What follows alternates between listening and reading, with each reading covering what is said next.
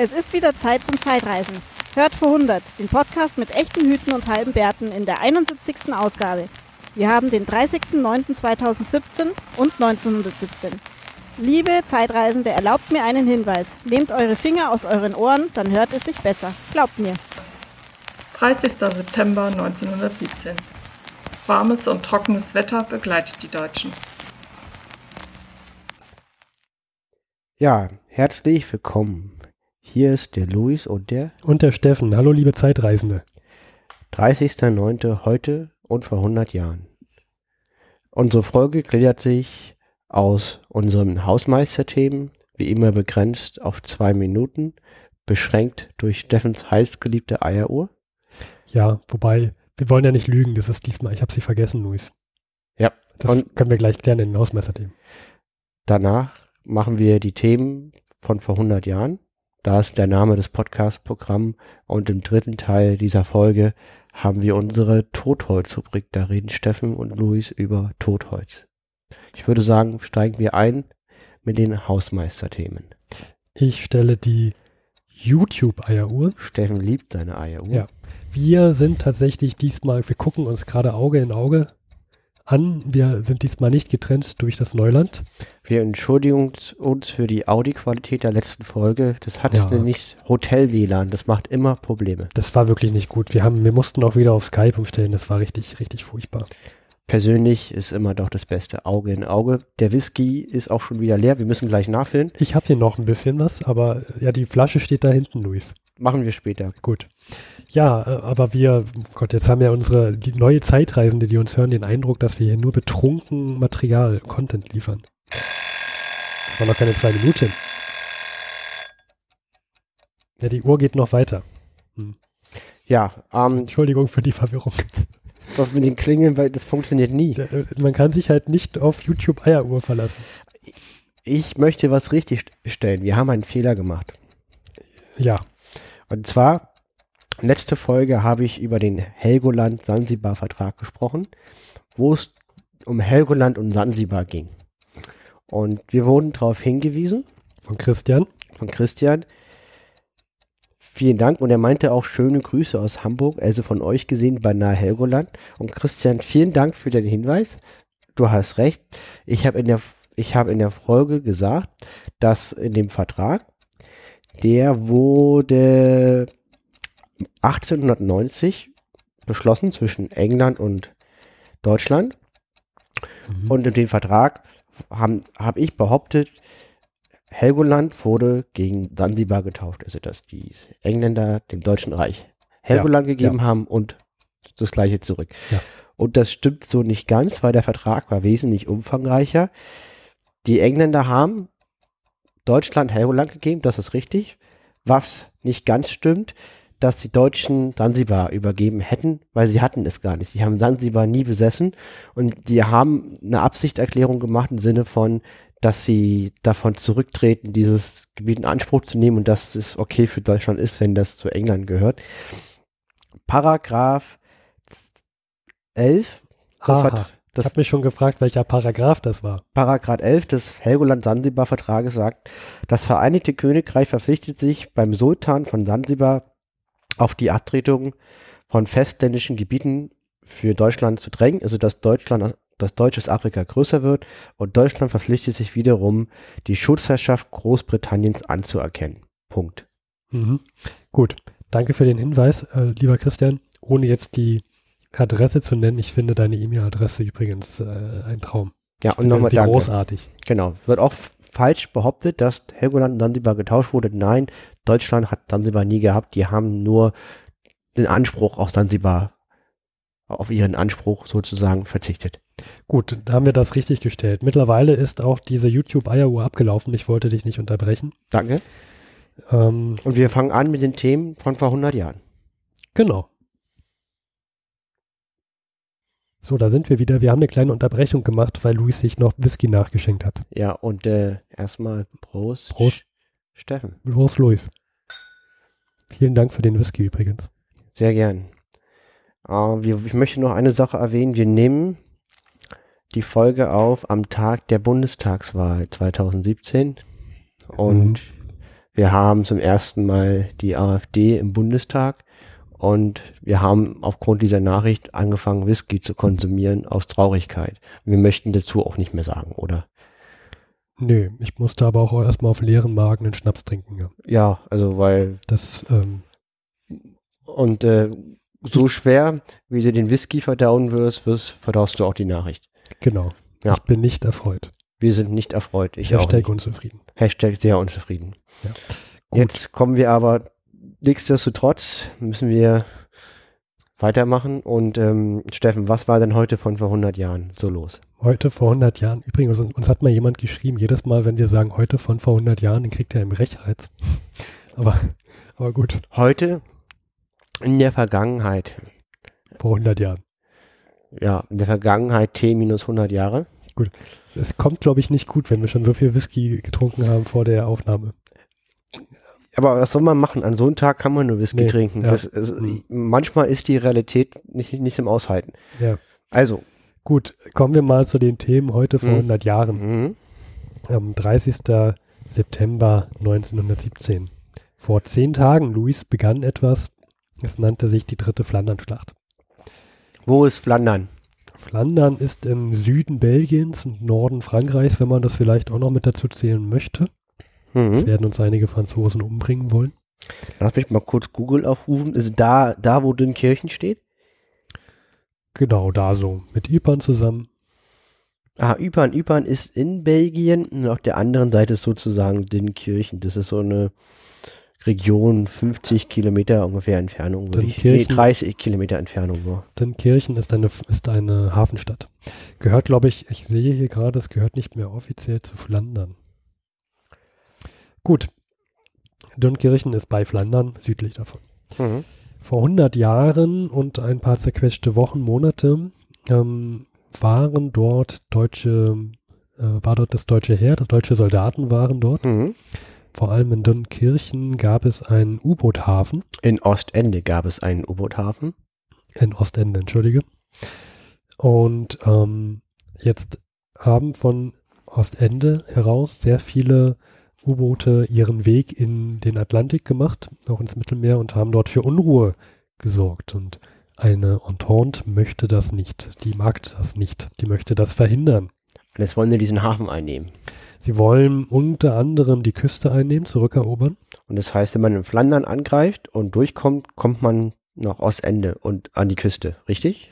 Genau, Ostende liegt an der Kü äh, Küste und ähm, man wollte wieder Bewegung an der Westfront schaffen. Mhm.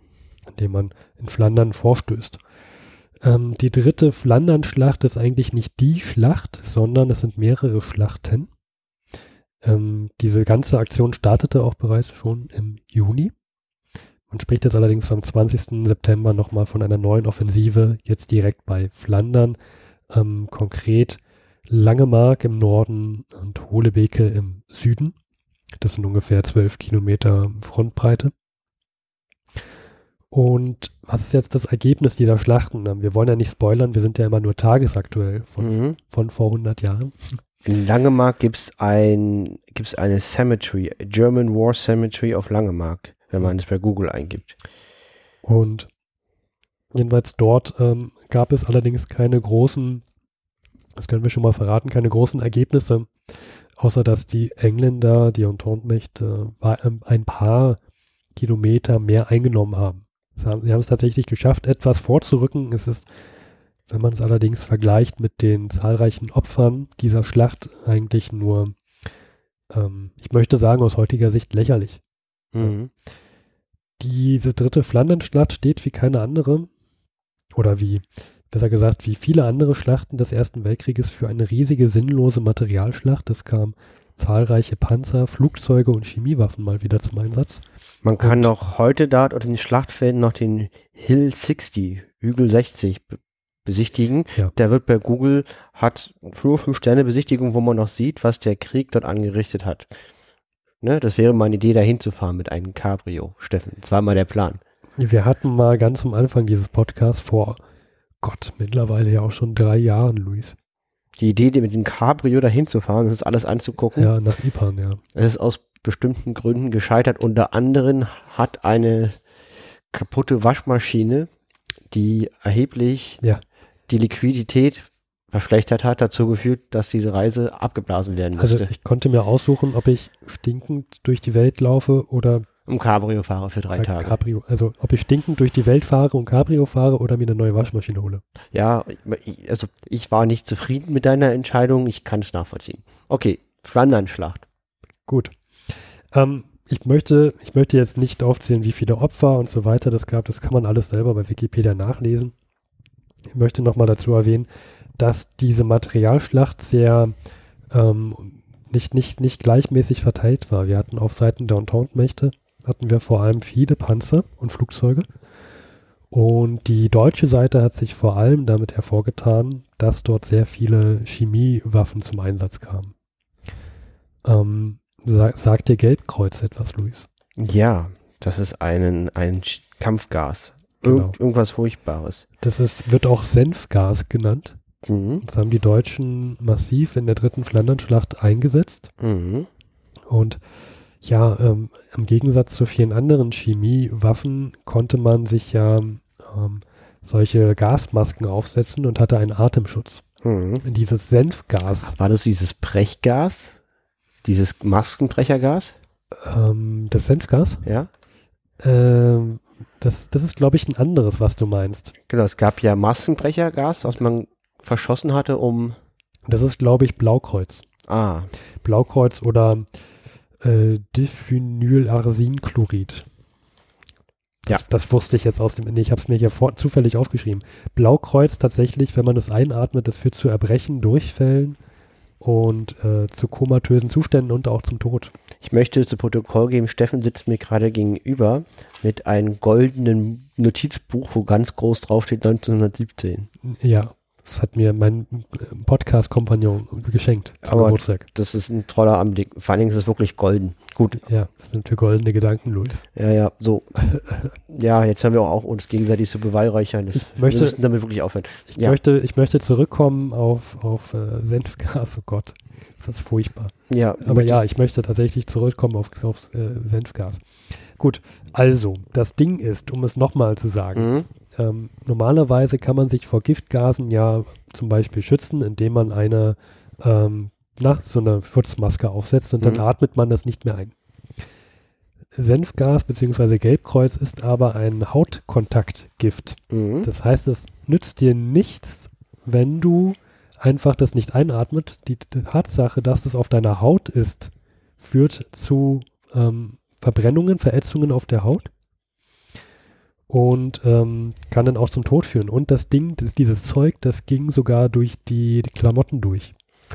Und was hat das denn mit der Flandernschlacht zu tun? Es wurde dort Das eingesetzt. wurde dort massiv eingesetzt auf deutscher, von deutscher Seite. aber die Deutschen haben strategisch verteidigt. Das heißt aber, es gibt keine Aber dafür, aber die haben verteidigt.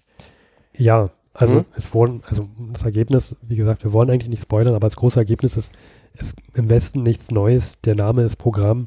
Es hat sich die, die Grenze etwas verschoben, Mhm. ne?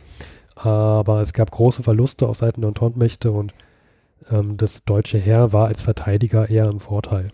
Also Mhm. Die Verluste waren da nicht so groß. Und ähm, ich wollte nochmal dann äh, sagen, dass halt diese Materialschlacht ähm, nicht, nicht gleichmäßig verteilt war. Wir hatten auf Entente-Mächte eher Panzer Mhm. und Flugzeuge vor allem und auf deutscher Seite vor allem Giftgas, das eingesetzt wurde. Natürlich gab es auf beiden Seiten sowohl als auch in Mhm. einem gewissen Maße, aber eine große, grobe Verteilung sah so aus. Genau. Ähm, übrigens bei diesen Giftgasen auch ganz gemein, dass sich das ja teilweise auch ähm, in der Erde, also wenn, wenn, wenn so eine Granate mit Gas äh, ähm, zerschellt, dann sammelt sich das Giftgas ja auch in dem Boden. Und wenn dann später nochmal, das kann auch mehrere Tage später sein, ähm, jemand zu Boden fällt, dann kann es pass passieren, dass das Gas dort immer noch im Boden ist und wieder aufsteigt. Ja, das ist sehr, sehr, sehr ähm, eklig mit diesem Giftgas. Mhm. Genau, also so viel zum Thema dritte Flandernschlacht. Mhm. Am 20. September, das war heute vor 100 Jahren und 10 Tagen, begann da eine große neue Offensive. Genau. Dann ist ja Amerika bekanntlich in den Krieg eingetreten. Das war April diesen Jahres. Richtig.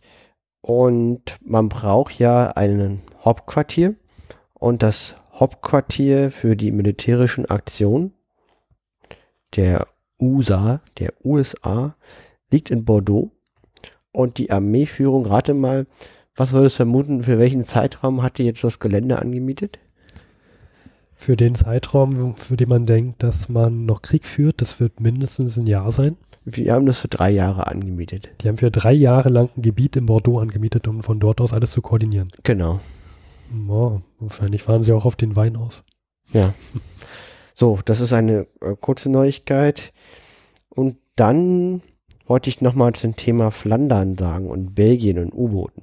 Mhm. Du hast ja gerade erzählt, Belgien in Ostende, das ist eine Hafenstadt in Belgien halt. So groß ist die Küste auch nicht von Belgien, es sind vielleicht 100 Kilometer. Um dich kurz zu unterbrechen, warum ich auf Dünnkirchen kam. Ich hatte in diesem Chronikbuch, in diesem wundervollen Chronikbuch, was wir jedem empfehlen, ähm, da ein Bild gesehen, äh, eine Zeichnung von einer Schlacht, von dieser dritten Flandernschlacht bei Dünnkirchen. Mhm. Jetzt du wieder. Ostende. Ja, und äh, Ostende sind die deutschen U-Boote, die fahren da raus und fahren rum, haben wir letztes Mal erzählt und versenken Schiffe. Natürlich sind es sehr viele U-Boote und davon ist, sind die, davon sind viele gesunken. Unter anderem eins davor, direkt vor Belgien. Und das wurde auf dem Meeresgrund entdeckt. Und zwar vor kurzem. Und das habe ich dann gelesen, zum Beispiel auf Focus Online. Werden wir verlinken. Und ähm, das ist noch weitestgehend intakt und verschlossen. Die Überreste der Besatzung werden noch an Bord sein. Das ist eine unbekannten Art, direkt vor Ostende.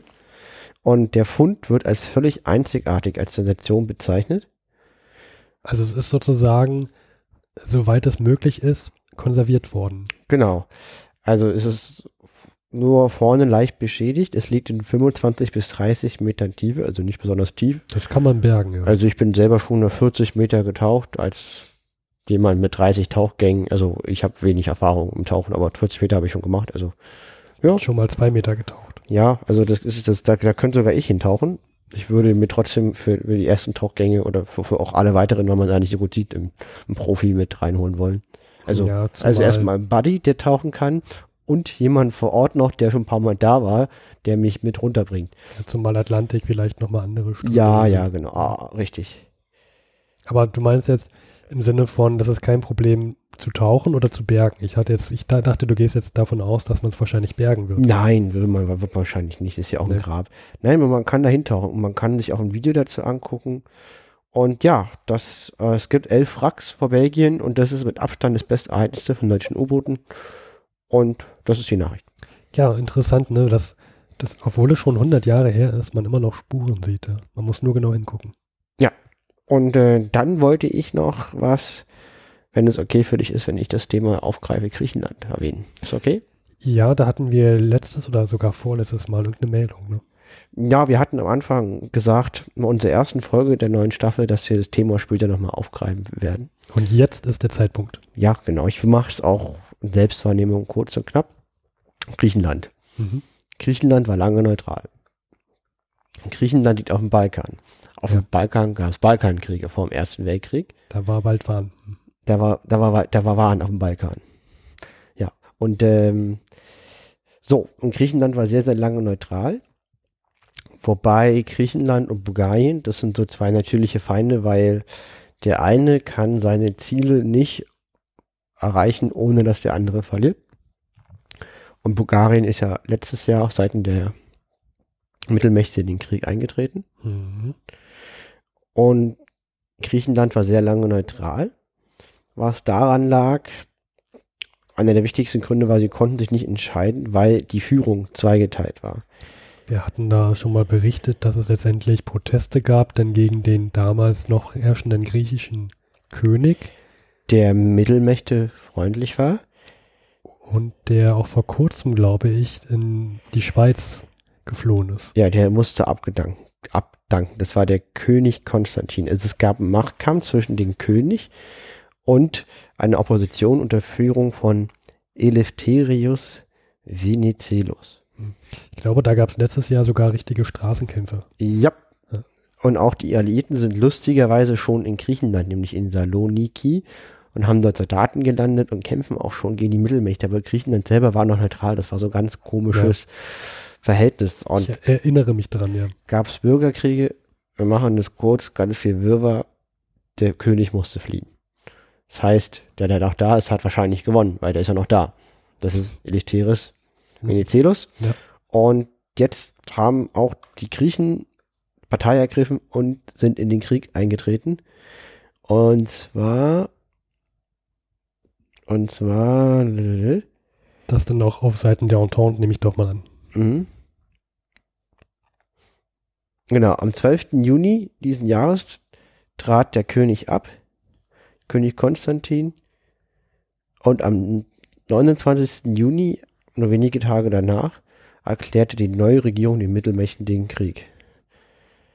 Das hat erstmal relativ wenig Auswirkungen, weil die griechische Armee nicht mobil gemacht wurde, sondern es gab nur drei Divisionen. Das ist nicht viel im, im Maßstab. Wenig, ja. Was ich, das, das ist eine, das ist eine, letztes Mal geschätzt, eine Division. Drei Divisionen sind zwischen 30 und 50.000 Soldaten. Das sind aber nicht 300.000 und auch nicht drei Millionen. Ja, das ist bei den Materialschlachten, die es da gerade gibt, wo ja wirklich Menschen verfeuert werden, echt wenig. Genau, und diese drei Divisionen wurden aufgerüstet und verstärkt. Mehr ist erstmal nicht passiert dieses Jahr, deswegen haben wir das Thema auch bewusst ein bisschen Hintergrund gelassen.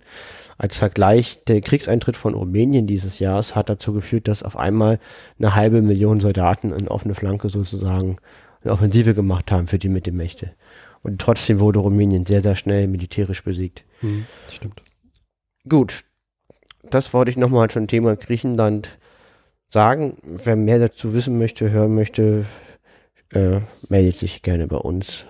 Ja. Auf allen Kanälen, auf Telefonnummern oder Twitter oder Stimmt, wir haben- luis.verhundert.de. Wir haben ja auch einen Anrufbeantworter. Genau, der wird verwendet, der kann aber, wir würden uns freuen, wenn man es uns öfter Man kann uns gerne anrufen. Wir freuen uns wirklich. Wir gehen da nicht persönlich ran. Das ist einfach nur ein Anrufbeantworter, der da geschaltet ist. Und äh, bitte Re Reviews bei iTunes, das ist ganz wichtig, weil dann kommt man weiter hoch in den, in den Algorithmus von denen, die Aber eigentlich kommt ja unsere Bettelei immer am Ende der Folge, ne? ja, Vielleicht sollten wir. genau, dann, wir machen jetzt weiter. Genau. Bitte gebt uns Aufmerksamkeit. Du, Steffen, du hast was, das hast du mir erzählt, ganz aufgeregt, ein Thema Konrad Adenauer. Der war doch in den 50er Jahren Bundeskanzler in Deutschland. Was Also- hat Konrad Adenauer? Aber ich weiß, der war immer kalkalt. Der, der, der war doch, der wurde doch noch irgendwie mit über 70 gewählt oder sowas. Der, der, der, der, der muss doch jetzt auch schon gelebt haben. Und der war auch jetzt auch nicht der allerjüngste, ne? Also, ähm, ganz aufgeregt war ich jetzt nicht, aber ich fand die Meldung höchst interessant. Was hat denn Dann- Konrad Adenauer für ein, gemacht vor 100 Jahren? Am 28. September, das war heute vor 100 Jahren und zwei Tagen, Hm? wurde Adenauer an, in Köln als zukünftiger Oberbürgermeister gewählt und der war damals schon 41 Jahre alt. Der war schon, jetzt schon 41 Jahre alt und war schon Bürgermeister von Köln. Und der Typ, Zukünftiger Oberbürgermeister von Köln. genau, und der Typ, der wurde, ja- also der, das finde ich schon, okay, zukünftiger Oberbürgermeister. Und du hast einen Auszug, eine Rede von ihm, richtig? Ja, um noch was anderes zu sagen, was der eigentlich so im Krieg noch gemacht hat. Der, als 1914 der Krieg ausbrach, konnte er nicht mit teilnehmen. Also, besser gesagt, er konnte sich nicht melden zum Dienst, weil er damals ein Lungenleiden hatte. Und dann ähm, wurde er zum Leiter der Lebensmittelversorgung genannt und hat da benannt und hat dann auch so einige Patente und Erfindungen auch eingereicht. Unter anderem hat er ein Patent und, äh, eingereicht das, und der Titel dieses Patentes hieß Verfahren zur Herstellung eines dem rheinischen Roggenschwarzbrot ähnelndes Schrotbrotes. Und der hatte halt damals, ich, irgendwie habe ich auch mal sowas gehört, der hätte irgendwie so eine Art, irgendeine Wurst hätte er auch mal Ja. erfunden. Der hat auch eine. Wurst erfunden, ja. Der war sehr erfinderisch. Der Konrad Adenauer. Aber das waren halt so damals die Dinge, man musste halt am allen sparen und dann hat man sich Gedanken gemacht, wie man sowas ersetzen kann. Und der hat hier in diesem Chronikbuch 1917, ich kann es nicht oft genug sagen, es ist ein sehr schönes Buch, man kann sich das gerne mal äh, zu Gemüte führen. Da ist auch seine Antrittsrede drin, die möchte ich jetzt nicht komplett vorlesen, sondern ich möchte einfach mal das Ende vorlesen, das ich sehr spannend finde, dass ein Konrad Adenauer so ein Wortlaut benutzt und dann später Bundeskanzler wird von nach, nach 45. So, Mhm. ich lese mal vor. Das ist jetzt, wie gesagt, das Ende der Rede. Meine verehrten Herren, manches Kriegsgewitter hat Kölns Mauern in den vergangenen zwei Jahrtausenden umtobt. Raub und Mord, Plünderung und Brand, Pest und Hunger haben in ihren Straßen und Gassen gewütet. Wie anders heute. Seit drei Jahren rast der furchtbarste Krieg, den die Welt je gesehen, und noch gehen wir hier in der Grenzmark des Reiches ungestört unserer friedlichen Beschäftigung nach. Noch hat kein Feind den Boden unserer Stadt betreten, noch hat kein Blut die Welle unseres Rheins getrötet, und versehrt ragen die Türme des Domes zum Himmel. Das danken wir dem Heldenmut des unter dem kraftvollen Zepters unserer erhabenen Kaisers für immer geeinigten deutschen Volkes, des Volkes, das sich gleich groß gezeigt hat im Kampf und Streit wie im Dulden und Ertragen. Mit tiefem Danke wollen vor allem wir am Rheine dessen gedenken, denn dem Rhein und dessen Metropole geht in erster Linie der Feinde Ansturm und die feindliche Eroberungsgier. Wie könnten wir diese für Köln so bedeutungsvolle Stunde würdiger schließen als mit dem Rufe Seine Majestät, unser allgnädigster Kaiser und König, er lebe hoch, hoch, hoch. Ich finde das interessant, dass ein Konrad Adenauer sowas sagt. Ja, man musste er wahrscheinlich, sonst wäre er nicht Bürgermeister Ja, geworden. wahrscheinlich, ja. Der war übrigens, der war übrigens bis 63 Bundeskanzler.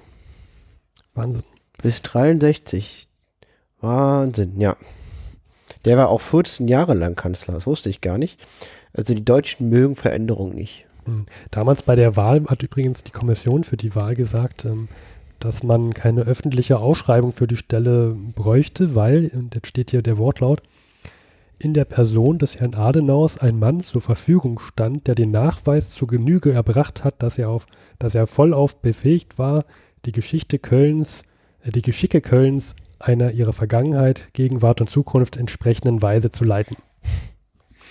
Gut. So viel zum Thema Adenauer.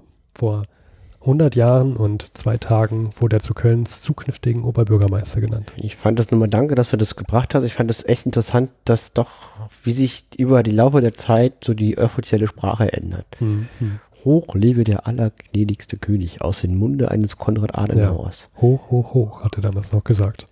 Ja, und äh, ansonsten hast du noch Themen oder Totholz? Ich glaube, wir können zur Totholz-Rubrik, nicht Fabrik, Rubrik gehen. Gut, dann beginnt jetzt die Totholz-Rubrik. Steffen, ist okay, wenn ich anfange? Ja, bitte, ich bitte darum. Und zwar, ich fange an wieder mit meinem Tausendsasser. Ja, Armin Sommer hat uns darauf hingewiesen, es ist nicht der Tausendasser, es ist der Tausendsasser. Man weiß ja nicht, ob er vielleicht 1000 Asse gehabt hat. Oder auch Multitalent, Alleskönner, Universalgenie. Jetzt geht das wieder los. In Österreich Wunderwutzi, in der Schweiz Siebissig. Harry, Harry Graf Kessler hat's drauf. So, Der James Bond vor 100 Jahren. Von vor 100 Jahren. richtig. Wir haben angefangen, beim letzten Mal ist er von, von die Schweiz nach Berlin gefahren und hat sich getroffen, unter anderem mit Kühlmann. Und von Kühlmann hatten wir aufgehört mit seinem Zitat, dass an seine Frau gestorben ist. Es ist ein Sondergesandter, ein Geheimgesandter in Berlin, im Und Auswärtigen Amt. Und ich, ich hoffe, dass du diesmal spannendere Dinge zu berichten hast. Denn sei mir nicht böse, aber das letzte Mal war etwas. Also ich finde es total spannend. Also wenn ich das immer lese, Steffen hat es gerade mitbekommen, finde ich es immer irre, was ihm alles passiert. Also Luis saß mir hier gegen, äh, gegenüber mit seinen ausgestreckten Beinen. Darauf liegt ein großes, dickes Buch und er hatte einen großen Bleistift in der Hand. Und man hörte immer so, Ja, ich er mal irgendwas unterstreicht. Hab mal irgendwo unterstrichen, weil das war sehr, sehr viel. Also er ist in Berlin gewesen vor zwei Wochen und er ist gereist, wie immer natürlich, und er ist gereist nach, erst nach Frankfurt und dann liegt in der Nähe von Frankfurt Kreuznach. Kreuznach ist eine kleine Stadt und die liegt so grob auf halber Strecke zwischen Frankfurt und Saarbrücken. Und da passiert jetzt etwas Wichtiges. Ja, weil in Kreuznach, da ist was Wichtiges. Was könnte denn wichtig sein? Na, irgendwas, was mit dem Krieg zu tun hat. Irgendwas mit der Armee vielleicht. Die oberste Heeresleitung Ah, war ich ja nicht ganz so weit weg davon. Also Hindenburg und Ludendorff, die sitzen da. Nicht ganz unbedeutende Persönlichkeiten vor 100 Die Jahren. schmieden da. Und natürlich fährt Harry Graf Kessler dahin. Natürlich. Er ist immer mittendrin. So. Äh, und zwar, wie gesagt, das beginnt alles in Berlin. Bevor er aber nach Berlin fährt, besucht er erstmal wieder Kühlmann, den Sondergesandten. Das ist sein Verbindungsmann zum Auswärtigen Amt. Und es geht eigentlich immer darum, in diesen zwei Wochen, um mögliche Friedensbedingungen. Also wie kann eine Welt aussehen, Mhm. die, die, die eintritt, wenn Deutschland den Krieg gewinnt. Das hat man ja gemerkt. Er hat sich in letzter Zeit ja auch schon mit französischstämmigen Personen unterhalten, ob mit auch die Elsass-Lothring-Frage und so weiter. Genau, und Und die be- Belgien-Frage. Genau, und er berichtet halt über seine Gespräche, über seine Erkenntnisse und berichtet, was er in der Schweiz alles getan hat, was er alles gehört hat und was aus seiner Sicht sinnvoll sein könnte, um einen Frieden zu erhalten. Und ähm, es geht zum Beispiel darum, dass man versucht, mit England, mit England durch Verzicht dazu zu bringen, Frieden zu schließen. Ja. Und ja, das war erstmal sein Gespräch. Dann fährt er nach Kreuznach. Ich mache es wie gesagt kurz. Und in Kreuznach spricht er nicht direkt mit Ludendorff, sagt er auch. Er konnte mit Ludendorff selbst nicht sprechen. Der war zu busy sozusagen. Genau, sondern er hat mit dem Chef der politischen Abteilung des Hauptquartiers gesprochen, ein General Bartenwerfer. Wie heißt der? Bartenwerfer. Okay. Das ist unser Sendungstitel. Bartenwerfer. Bartenwerfer. Äh, Ich trage es ein. Ja. Ähm, das Gespräch dauerte zwei Stunden und äh, Harry Graf Kessler bezeichnet Bartenwerfer, ich zitiere, als einen ziemlich gewöhnlich aussehenden, resonanzlosen Zuhörer, aber mitteilsam und bestimmt in seinen Mitteilungen. Also ich finde, resonanzloser Zuhörer ist unser Subtitle. Ja, ich, ich, ich muss sagen, ich finde das großartig, diese Formulierung in diesem Buch. Wer würde denn heutzutage so jemanden beschreiben? Ja, das, das, Ja. Macht doch keiner mehr. Und er berichtet zum Beispiel darüber, dass Frankreich eine Politik mit doppeltem Boden betreibt. Krieg bis zum Äußerten, solange es geht, aber Rückversicherung bei den Sozialisten und bei uns für den Fall, wo es nicht mehr gehen sollte. Sicherung, um dann im gegebenen Moment den Staatskahn in eine andere Bahn herumzuschmeißen. Das ist jetzt aber, finde ich, nicht so wahnsinnig intelligent zu sagen, die spielen eine Politik mit doppeltem Spiel. Die halten sich halt alle Optionen offen. Und jetzt kommt er aber zur Konsequenz dieser Erkenntnis. Er sagt, man darf im Gegensatz zu England den Franzosen nichts anbieten. Selbst kleinste Teile von Elsass-Lothringen dürfen den Franzosen nicht angeboten werden. Das würde sofort als Schwäche interpretiert werden und sie würden zu den Schluss kommen, dass sie gewonnen hätten. Und sie möchten komplett Elsass-Lothringen. Also er, er, er möchte mit England verhandeln, aber nicht mit Frankreich. Das heißt doch, hm. Genau. Er möchte einen militärischen Sieg über Frankreich. das heißt, dass das, das immer noch das politische Klima ist zwar vor 100 Jahren sehr, sehr schlecht, aber wenn es um Verhandlungen geht, dann traut er sich eher zu, mit England zu verhandeln, als mit Frankreich. In, in einem anderen Gespräch, drei Tage später, mit natürlich der. Nee, wir machen das, wir gehen erstmal erst immer ein Kreuz nach, wir machen das Stück für Stück. Ja, aber du hast es erfasst. Mhm. Er kommt gleich nochmal zu Frankreich. Dann sagt er, im Falle eines Friedens sollte Lüttich, das ist eine Stadt an der Grenze, also in, in Ostbelgien, das soll halt zu Deutschland gehören, weil dann man sozusagen Belgien in der Pfanne hätte. Das bedeutet, Belgien wäre halt abhängig von Deutschland und man kann sofort einmarschieren. Außerdem müssen wir Herren im eigenen Hause sein. Wir bräuchten engste wirtschaftliche Gemeinschaft mit Belgien, gemeinsame Zölle, Münzen, Banken, Hafenverwaltung, Entwerfen und so weiter, Beteiligung von deutschem Kapital an allen großen belgischen Gesellschaften. Das gleiche gilt auch für, den ba ähm, für das Baltikum mit Livland, Kurland und Livland, also Estland, Lettland und Litauen. Der ist ja nicht, äh, er hat ja schon geringe Ansprüche. hm? Ja, also es ist, man muss dazu sagen, äh, ist halt die Frage, wie weit das seiner persönlichen Meinung entspricht.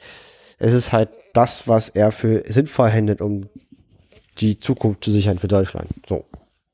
Polen soll möglichst klein gehalten werden, mit einer möglichst großen Ukraine, um diese in Schach zu halten. So, dann da war er nur einen Tag in Kreuznach und dann fährt er zurück nach Frankfurt und dann wieder nach Berlin. Der kommt ja ganz schön rumgenommen. Richtig. Und äh, ich, ich möchte nochmal seinen Eindruck von Frankfurt sagen. Äh, und zwar in Frankfurt bezeichnet er, ich zitiere, als Stadt hell und weltgeschichtlich. Die einzige deutsche Stadt außer Berlin, wo weltgeschichtliche Häuser und Erinnerungen einem etwa so wie in Paris entgegentreten. Das Goethehaus, der Römer, die Paulskirche, der Schwan, die Judenstadt und aus fast das ganze, aus der fast das ganze gewaltige moderne Judentum hervorgegangen ist. Der Dom, der Faustens und Gretchens Dom ist. Also er mag Frankfurt. Interessant. Hätte ich zum Beispiel jetzt nicht vermutet. Ich, ich war noch nie in Frankfurt, ehrlich gesagt. Das, kann man, wie kann man sich das heute immer noch so Nee. vorstellen? Ich habe eher immer das Gefühl, dass alle denken, Frankfurt sei ziemlich, mh, also man lebt dort nicht. Ich denke mir, das Frankfurt vor 100 Jahren war anders als heute. Klar, ist ja auch kein Wunder. Hm. Unter anderem der Holocaust und, und Sch- Schwader riesiger Bomben haben daran was geändert. Also ich persönlich finde Frankfurt furchtbar. Wobei viele sagen, das soll schön sein. Ich, ich finde es, Holger Klein zum Beispiel, hat, hat schon mehrmals eine Lanze für Frankfurt gebrochen. Ich mag es da nicht, aber ich kenne auch nur die Geschäftshotels und die, und die gläsernen, seelenlosen Büros Hm. da in Frankfurt. Ich war selber noch nicht da, aber ich habe jetzt noch nicht, noch nicht so Positives darüber gehört. Liebe Frankfurter, wenn ihr uns hört, schreibt uns doch bitte oder schickt uns doch schöne Bilder von Frankfurt, ähm, die wir gerne veröffentlichen können in der nächsten Folge im Blog. Dann können alle anderen Zeitreisende auch sehen, wie schön Frankfurt ist. Genau, also das war jetzt eine Woche. Er war am, Sam am Sonntag in, in Berlin, am Sonntag in Frankfurt, Montag Frankfurt, Dienstag Kreuznach, Mittwoch wieder Frankfurt und er stellt sich auch in Frankfurt die Frage, das finde ich auch ein sehr schöner Satz, er fragt sich allerdings, ob alle Völker gleichzeitig frei sein können oder immer nur zu jeder Zeit einzelne. Sehr philosophisch auf einmal. Ja, der ist die ganze Zeit sehr, sehr philosophisch. Dann ist er wieder in Berlin und ähm, beschäftigt sich unter anderem mit, der, mit dem Osten und, und äh, diskutiert mit der schwedischen Gesandtschaft Dinge wie es macht Sinn, die Ålandinseln zu besetzen. Die Ålandinsel ist eine Inselgruppe zwischen Island und Finnland. Scheint für ihn oder für Ja, die da nicht, Gespräch ne? Sinn zu machen. Also, wenn das jetzt ein Thema vor 100 Jahren war, warum nicht? Außerdem hat die russische Regierung Angst, was passiert, wenn man bei einem eventuellen Friede oder Kriegsende die Armee auflöst. Das würde das totale Chaos hinzuführen. Ja. Und da wäre doch die Idee, wenn man der russischen Regierung die Gelegenheit gibt, Teile zu demobilisieren. Ja. Mhm. Und äh, dann sagt er noch was zu Frankreich. Frankreich will nicht mehr, kann aber nicht Frieden schließen, da die Regierung dem Volk nichts zu geben hat. So. Das scheint das Grundproblem zu sein. Man kann keinen Frieden schließen, weil man hat jetzt ganz schön viel Krieg geführt und Mhm. wenn man nichts hat zum Vorweisen, ne, Mhm. kommt nicht gut. Und ähm, er, er, er trifft sich auch in Berlin mit Stresemann. Den kennt man, Ja. SPD-Mitglied. Weimarer Republik. Richtig, da wiederholt er nochmal, dass es falsch ist, irgendein Stück von Elsass-Lothringen an Frankreich abzutreten. Das hat auch nochmal Stresemann an Ludendorff auch nochmal erwähnt. Das ist seine Ansicht. Ja. Und, ähm,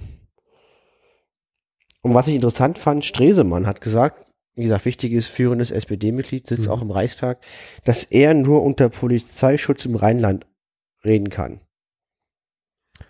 Hat er noch gesagt, warum oder generell, weil seine Fraktion nicht so gut angesehen war in der Zeit dort vor Ort oder wie? Aussage, wenn die Regierung wolle, könne sie eine Volksbewegung gegen den Reichstag ins Leben rufen. Ich kann dir nicht sagen, warum. Hm. Das wird hier, ist halt ein Tagebuch, der, er hat es so geschrieben, dass das erklär, wird nicht erklärt. Gut, gut. Oder er hat es vielleicht in diesem ähm, Part er- erklärt, wo er auf Französisch schreibt. Mhm.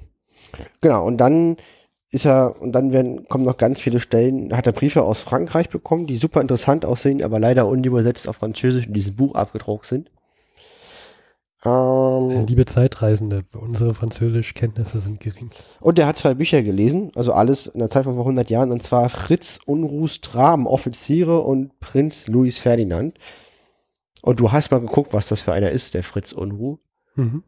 War ein Künstler vor 100 Jahren, hat ähm, im Ersten Weltkrieg noch angefangen, Kriegspropaganda zu machen. Das wurde allerdings nicht veröffentlicht, weil sie zu realistisch war. Ist dann am Ende des Krieges ein, ein Pazifist geworden und gegen den Krieg. Er sagt über ihn, Unruh ist wirklich ein politischer Dichter. Will nicht sagen ein politischer Kopf, aber er riecht die Zeit, fühlt instinktiv. wittert das politisch Werdende, hat den preußischen Staat in Blut und Fantasie und dichtet daher Politik, nicht Historien.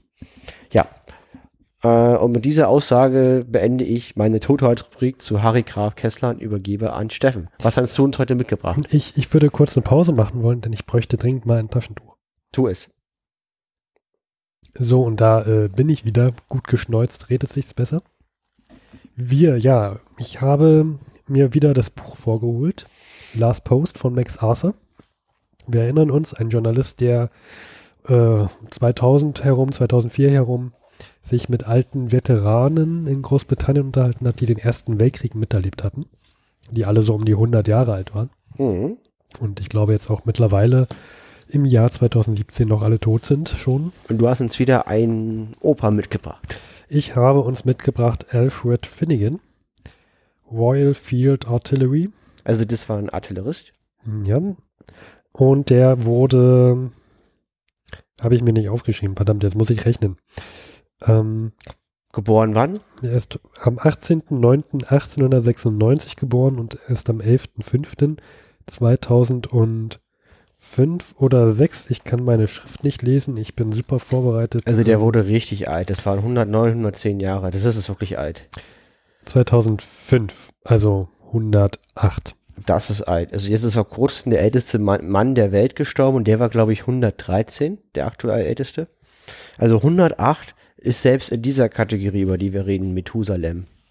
Ja, vor allem jemand, der den Ersten und Zweiten Weltkrieg miterlebt hat und auch den Ersten Weltkrieg. Wir kommen übrigens noch äh, darauf zu sprechen, was für Verletzungen er im Ersten Weltkrieg hatte. Das ist ein ganz interessanter Punkt, den ich da sprechen werde. Ja, ähm, er ist in London geboren, Oh, wie fast alle in diesem Buch, ehrlich gesagt. Und ähm, ganz England ist ja nur London. Na, ja, ja, nein, oh Gott, oh Gott. Scherz beiseite. Kritik bitte an etwa 100.de. Und ähm, ja, was, was ich interessant fand, als ich das gelesen hatte, war, dass er sehr früh sagte und auch mit knallharten Worten, dass sein Vater ein Tunichtgut war, ein Taugenichts, ein, auch ein Idiot. Ja. Dachte ich, gut, warum nicht? Denn er sagt, sein Vater war der dritte Sohn von einem Mr. Brian Bernard Finnegan of Manchester der ein bera- berauschendes, belebendes, ne, berauschend nicht ein belebendes Geschäft hatte, ein florierendes Geschäft hatte. Und ähm, sein Vater hat nichts auf die Reihe bekommen, ihm hat man einfach Geld gegeben und er hat sich dann ähm, den Sohn geschnappt, als er sieben war und die Frau ist nach Australien ausgewandert, weil er dachte, dass er dort sein Glück findet und hat aber auch nicht so wirklich was auf die Reihe bekommen. Dann ist der Bruder, ein Bruder geboren von Alfred Finnegan, der hatte was mit den Lungen und dann mussten sie aufgrund dieser Erkrankung wieder zurück nach äh, London. Da war der, Also die hat den kleinen Bruder gehabt, und der Genau. war dann krank und dann sind die wieder zurück nach London. genau, um da, dass er da behandelt werden kann. Und da war Alfred Finnegan um, um die 10 oder so, sagt er. Und dann starb der Vater auch ähm, relativ schnell. Er hat dann in London auch nicht so wirklich Arbeit gefunden, nur so von den Hand in den Mund gelebt. Und er meinte, das fand ich einen ganz, ganz interessanten Satz. Er hat sowas erzählt wie, er starb und das Geld reichte gerade noch so, bis er starb. Also sozusagen das Geld war zu Ende und dann starb der Vater auch schon. Und das, hat er, das hatte er gut eingefädelt, meinte er. Es gab nur eine gute Sache, die er über seinen Vater sagte, nämlich, dass er ihn ähm, gebracht hat, sich mit Gilbert und Sullivan auseinanderzusetzen. Was ist Gilbert und Sullivan? Kann man das essen? Ähm, du solltest sie nicht essen, denn die sind schon lange tot. Ähm, Arthur Sullivan war Komponist und ähm, Will, William Schwenk Gilbert war ein, ähm, ein Autor. Die beiden haben zusammen komische Opern geschrieben. Ich habe hier etwas rausgesucht bei Wikipedia. Es ist dann frei, an, äh, frei abspielbar, da es keine Lizenz-Urheberrechte mehr gibt. Hier hören wir eine Operette von damals. HMS Pinafore.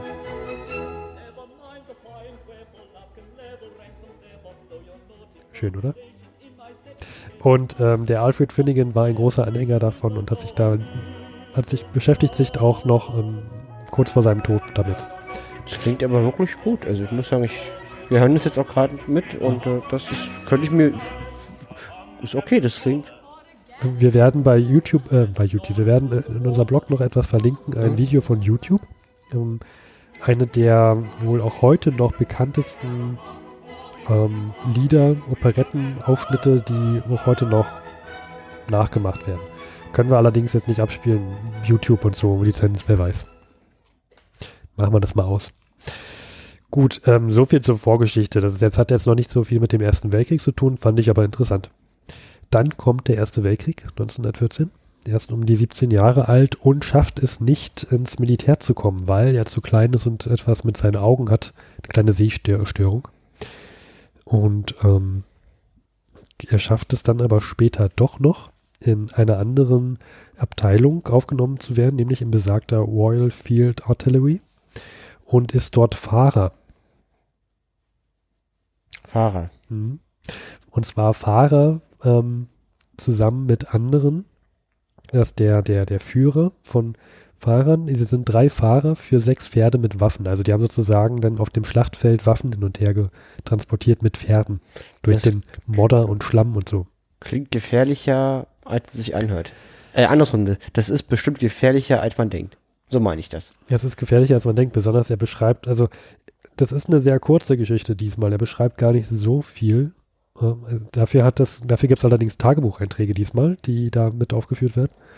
Ähm, aber sonst beschreibt er nur, dass, wie oft er mit dem Pferd irgendwo im Modder vers vers versank und dass irgendein Pferd sich auch mal in der Kuhle festgesetzt hatte, da nicht mehr rauskam. Sie waren auch schon kurz davor, dieses Pferd zu erschießen, weil es einfach nur noch gelitten hat und dann kurz bevor er abdrückte, hat sich das Pferd noch befreit und ist rausgesprungen und sowas.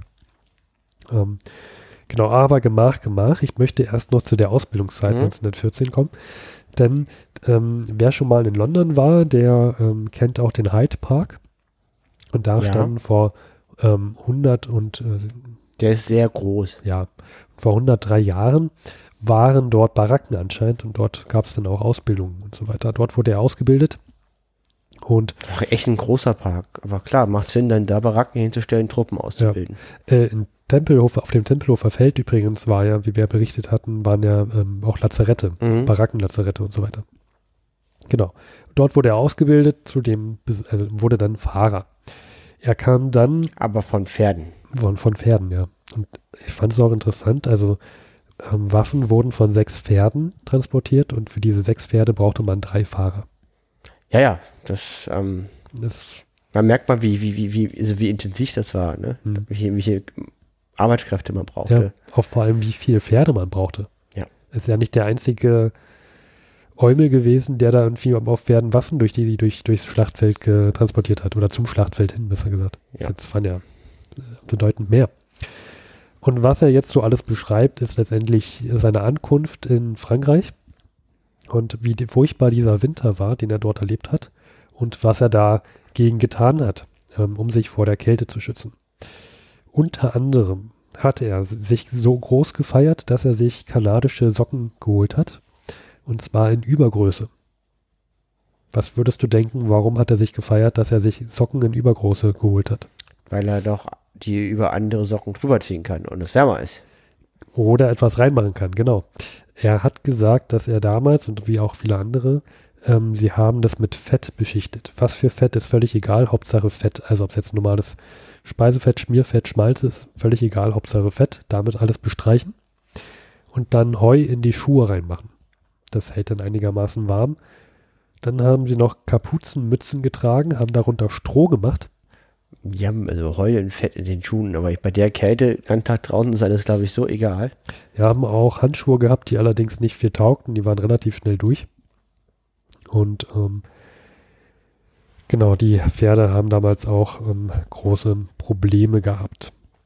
Ähm, wir sind eigentlich schon fast am Ende von dem, was ich über seine Zeit im Ersten Weltkrieg erzählen möchte. Außer, dass hier sehr viele Tagebucheinträge Einträge stehen. Unter anderem auch, wir sind ja der Vor-100-Podcast. Wie der Zufall so ist, haben wir einen Tagebucheintrag vom 30. September 1917, den ich hier gerne vorlesen möchte. There is no need to go into detail about describing Ypres, also Ypern. We lost all six guns in turn and had very heavy casualties. Also er beschreibt gerade die Schlacht dort, die Schlacht dort in Ypern und sie hatten viele Verluste. Sie haben alle, all, all ihre Artillerie verloren und Oh. alle Pferde, ne? We lost all six guns in turn and had very heavy casualties. Über die Pferde sagt er erstmal noch nichts. Mhm. I lost my sergeant, corporal, and two bombardiers, several gunners killed and wounded, one driver wounded, and several sick as it was in ammunition, carrying day and night. Also harte Bedingungen, unter denen man dort kämpfte. Sehr viele wurden verwundet, auch die Fahrer, und ähm, viele wurden, naja, es war halt eine schwierige Zeit. Nun kommt noch ein letzter Satz hier dazu, wie er diese gesamte Situation beschreibt. Am 30. September, vor 100 Jahren. Everything was mud and water and continuous shelling. Hell with the lid off. Also die Hölle auf Erden sozusagen. Also dann, die, die, die Hölle hat ihre Pforten geöffnet. Ja, so kann man das sagen. Genau, hast recht. Und ähm, so, sind sozusagen alle seine Tagebucheinträge. Ich möchte sie hier nicht vorlesen. Ich möchte euch auch mein ausgesprochenes Englisch ersparen. Ähm, und dann haben wir vorhin auch gesprochen, ähm, Gasattacken der Deutschen. Die beschreibt Mhm. er hier auch. Mhm. Äh, viele, viele, dadurch, dass er vor allem nachts auch arbeiten musste und man die Hand vor Augen nicht gesehen hat, so dunkel war es, ähm, hat er sich damals entschieden, die Gasmaske nicht aufzunehmen und nur seine Nase sozusagen mit so einem Knipser zuzumachen. Mhm. Und dann hat er natürlich auch Gas in die Augen bekommen und ist dann, das hieß damals, das war gleichbedeutend damit, damit äh, in die Gräben zu fallen. Mhm. Also wenn man Gas oder irgendwie was in die Augen bekommen hat, dann ist man eigentlich in die Gräben gefallen. Man ist hingefallen, man konnte nicht mehr. Und das hat sich dann aber irgendwann auch gelegt und er ist ohne Schaden damit ähm, davongekommen. Ähm, so viel zu seinen Kriegsgeschehnissen. Er ist dann, wie fast alle Vorgänger auch aus diesem Buch, ähm, in der ähm, Besetzungszeit dort auch in Deutschland geblieben und ist dann wieder zurückgegangen nach London. War zwischendurch mal wieder in Australien, hat noch ein paar kleinere Aufgaben wieder in London gemacht und so weiter. Was Und- wurde er vom Beruf später? er, er war im Zweiten Weltkrieg, war ja ähm, Firewatcher und ähm, hat das letztendlich auch bis zu seiner Rente 1961 gemacht. Dann ein entscheidender Satz, der hat nichts über seine Frau gesagt oder so, aber entscheidend war er verheiratet und er schreibt hier, When I married, I made a conscious decision that we should not have children. I was not prepared to produce cannon fodder for the army nor fodder for the industry. Er fand diesen, diesen Krieg so bescheuert und er sagt auch wortwörtlich idiotisch, dass er nicht mal Kinder auf die Welt setzen wollte, damit sie nicht als Kanonenfutter enden. Weder für die Army noch für die Industrie. Also ich glaube, dieser Weltkrieg hat ihn so stark geprägt, wenn man nicht mal mehr den Mut hat, an die Welt zu glauben, um noch Kinder an die Welt zu setzen. Wahnsinn. Wahnsinn. Also das, da merkt man, was der Krieg mit den Menschen macht. Hat zwar körperlich offensichtlich unversehrt überlebt, sonst wäre er nicht so alt geworden. Aber warte mal, du hattest noch was zum Thema Verletzung. Aber das ist echt, wenn er sagt, keine Kinder, weil ich möchte nicht, dass sie das gleiche durchmachen müssen, was ich durchmachen müsste. Also er sagt ja im Wesentlichen, es ist besser nicht zu leben, als das durchzumachen, was er gemacht hat. Weil Hm. er projiziert er sich auf die Kinder, so verstehe ich das, und sagt halt, nein, das, was ich hatte, sollen die nicht haben. Genau. Ähm, so sehe ich das auch. Er hat sich dann auch zurückgezogen, hat sich mit Politik nicht mehr beschäftigt, hat kein Fern Ferngesehen, er war nicht äh, daran interessiert, was in der Welt passiert. Er hat gesagt, die Menschheit ist nicht mehr zu retten, das, was die gemacht haben. Sie haben nicht aus ihren Fehlern gelernt. Und was, was soll er sich damit weiter beschäftigen? Die Welt ist eh zugrunde, bevor die Hunde gegangen. Mhm. Das war seine Meinung. Mhm. So hat er den Rest seines Lebens erlebt.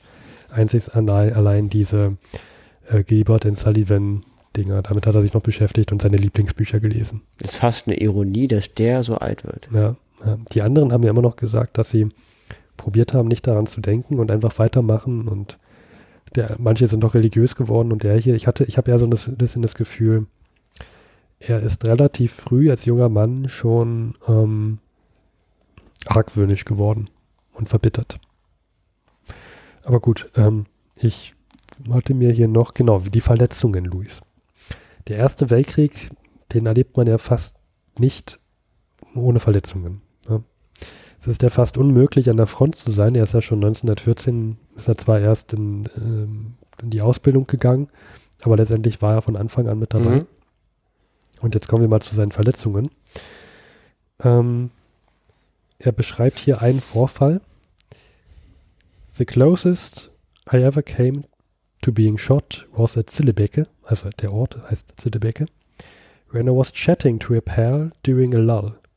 We heard a zip noise and we knew that the bullet was whizzed between our heads. Und dann haben sie sich schnell auf den Boden geworfen. Also die einzige Situation, in der er mal festgestellt hat, dass er wahrscheinlich gleich ge- getroffen worden wäre. Einfach, er hat sich gerade mit irgendjemandem in einer freien Minute unterhalt, unterhalten und dann kommt ein Zip. Sie werfen sich beide zu Boden. Sie wissen bis heute nicht, oder bis zu seinem Tod wusste er nicht, ob der Schuss ihm galt oder einfach nur verirrter Streifschuss war. Und ähm, eine Verletzung hat er aber trotzdem im ganzen Weltkrieg gehabt. Und zwar war das während, im, während seiner Zeit im Hyde Park. Und jetzt gibt es hier unterschiedliche Angaben, aber beides trifft zu. Ähm, oder ich, ich würde gerne mal, mach doch mal so zwei, zwei ähm, Versuche, pro- probier doch mal zu raten, wie man während seiner Rekrutierung ähm, als zum Fahrer auf einen pferdebespannten ähm, äh, Waffenzug, wie man da sich verletzen könnte während der Ausbildung. Äh, Make a guess. äh, betrunken den Vorgesetzten mit dem Pferd verwechselt. Nee, Ich möchte noch ein Guess machen. ja, Ähm, äh, Winter am Donnerbalken festgefroren. nee. Okay, was war's? Gut, ich muss dazu sagen, ähm, in diesem Buch hier, da wird die verletzte Stelle, die er hatte, als Brust bezeichnet. Ich habe noch einen Zeitungsartikel gefunden, da wird seine verletzte Stelle am Kinn bezeichnet. Ich finde, dass es mehr Sinn ergibt, wenn man sagt, dass er am Kinn verletzt wurde und nicht an der Brust. Aber im Buch stand es in der Brust. Okay, kommen wir nun dazu. Wie wurde er verletzt? Er wurde von einem Pferd gebissen. Okay. Und er wurde davon, er wurde auch mit aufgezogen damit. Der meint, es war, das hat mindestens genauso weh, wie von diesem Pferd gebissen zu werden. Aber ich glaube, wenn du von einem Pferd gebissen wirst, dann ergibt es mehr Sinn, in, ins Kinn gebissen zu werden, als in die Brust, oder? Ich möchte nicht von einem Pferd gebissen werden. Ich möchte auch nicht von einem Pferd gebissen werden. Aber das war seine einzige Kriegsverletzung tatsächlich. Okay. Ich finde, dass es eine sehr, sehr merkwürdige Geschichte ist. Ich finde es aber, ich finde es interessant, diese Vielschichtigkeit von deinem Buch. Also, dass es nicht das Gleiche ist, sondern dass, dass man auch einmal gefunden hat, der offensichtlich sehr verbittert war. Hm. Ähm, man muss auch dazu gucken, dass bei den wenig Kindern, du hast ja gesagt, hat er ausdrücklich so formuliert. Oft ist es ja auch so, kann ich mir vorstellen, ich bin ja nicht so alt, dass man in der Retroperspektive, dass man sich dann auch Sachen so in, in, als Strategie zurechtlegt. Also dass das gar nicht immer so klar war mit den Mhm, kleinen mhm. Kindern. Und dann, dass man aber dann, wenn man dann 108 Jahre alt ist und diese Entscheidung schon 70 Jahre her ist, sagt, ja, eigentlich wollte ich schon immer keine und ich bin heute verbittert, ich war doch auch damals verbittert, und eigentlich wollte ich keine Kanonenfutterzeugung, aber dass man, also würde ich auch nochmal, Ja, das hat ja auch der Max Arthur geschrieben in seinem Buch im Vorwort, dass ähm, die Menschen, mit denen er sich da unterhalten hat, die, das, die sind natürlich ste steinalt. genau. Die wissen manches auch nicht mehr, haben manches auch durcheinander gebracht und der hat dann in Eigenrecherche, musste er manches rekonstruieren oder hat sich auch mit Angehörigen oder auch den Tagebüchern dann beschäftigt und musste einiges dann noch korrigieren in seinen Büchern. Klar, ne, der ist 108 Jahre alt, naja, er war 108 Jahre alt, als er starb. Mhm. Er hat sich ein bisschen vorher mit dem Max Arthur unterhalten. Da war er aber auch schon jenseits der 100. Klar, 70 Jahre hat er wahrscheinlich das letzte Mal die Zeit gehabt, in dem er Kinder hätte zeugen wollen. Ähm, ja. wer weiß, wie, was für eine Entscheidung er damals getan hat. Na, 70 Jahre, da war er 38, er 80. Ja, Doch, da war Ja, er 28. man Er weiß es nicht. völliger Wahnsinn, dieses Lebensalter. Ja. Ich meine, wir vergessen ja schon viel. Also Steffen hat mir erzählt, die waren mal vor fünf Jahren in Barcelona oder sechs Jahre. Wir waren zu Silvester 2011 mal in Barcelona mit zwei Freunden, ja. Genau, da haben wir in, haben wir in vier Tagen irgendwie gefühlt unser halbes Jahreseinkommen als Studenten verballert. Über Silvester in Barcelona. Kann ich übrigens nicht empfehlen, aber ja. Ja, äh, richtig. Ich habe mich noch jahrelang geärgert, damit das Geld immer an allen Ecken Enden gefehlt hat. Und, äh, und du hast mir erzählt, ich hätte dir jeden Abend einen Vortrag davon gehalten von Honigsenf. Was war das? Du hattest irgendwie Honigsenf dabei und wir hatten uns äh, selber verpflegt. Mhm. Und jeden Abend, wenn du da dein Brot mit Honigsenf beschmiert hast, hast du eine Ode an den Honigsenf gehalten und äh, meinte Steffen, du musst diesen Honigsenf überhaupt mal probieren. Und ich meinte jedes Mal, "Hm, ich habe kein Interesse. Und du meintest, ich wäre dir richtig gehend auf den Sack gegangen. Irgendwann ging mir das auf den Sack. Ich meine, ich glaube, es waren nur drei Übernachtungen, aber Ja. du hast sehr viel und sehr oft von diesem Honigsenf und, unterhalten. Da habe ich gesagt, das klingt nach mir. Ich konnte mich daran nicht mehr erinnern. Ich, ich immer noch nicht, aber das klingt Ja. sehr nach mir. Und äh, du, ja. So, okay. Ich würde auch so langsam sagen, Ja, dass wir die Folge fertig. bewenden. Und der liebende, liebe Zeitreisende, ganz wichtig, lasst euch bitte nicht von Pferden beißen. Und ich würde sagen, lass uns doch den Abklang machen mit Gebert and Sullivan.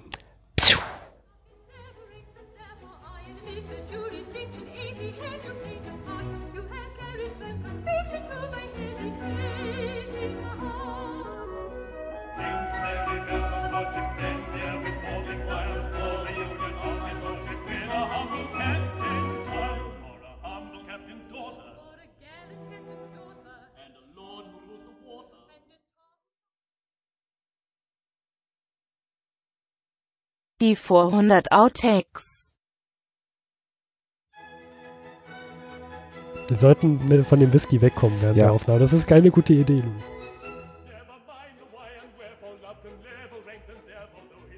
Du willst heute nicht, dass ich ein bisschen abschweife. Gut, wir sind ja kein Laber-Podcast.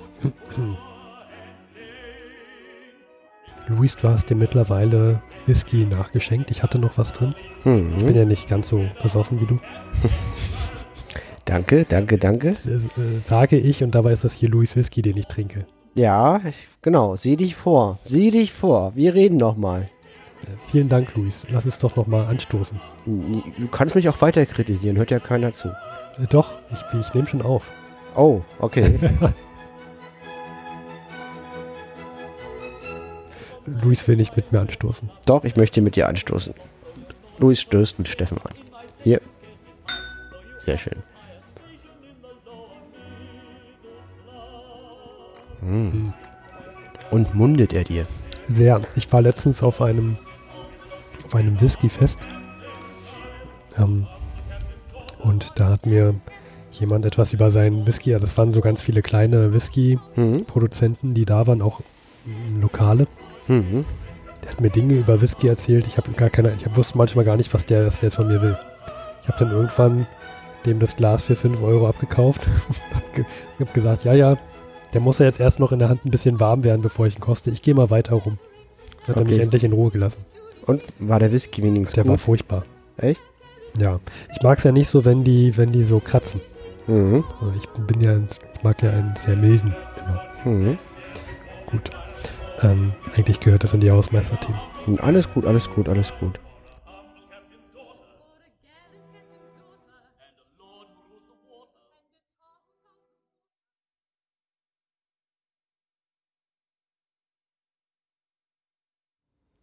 Und zum Schluss sind wir nochmal Luis und Steffen, Danke fürs Zuhören. Wenn euch die Folge gefallen hat oder auch nicht gefallen hat, könnt ihr uns einen großen Gefallen tun. Ruft uns doch bitte an unter der 030 814 55339. das ist unser Anrufbeantworter. Da gehen wir nicht persönlich ran. Ihr könnt uns dort eine Nachricht hinterlassen. Bitte sagt an, wenn ihr nicht direkt in der Folge von uns eingespielt werden möchtet. Ansonsten könnt ihr auch info etwa 100.de eine Mail schreiben, aber 030 814 55339. Bitte anrufen. Weiter könnt ihr uns unterstützen, wenn ihr wollt, unter Patreon, PayPal, Flatter Amazon Wunschliste. und auf Honig. Oder bewertet uns auf iTunes. Vielen Dank fürs Zuhören.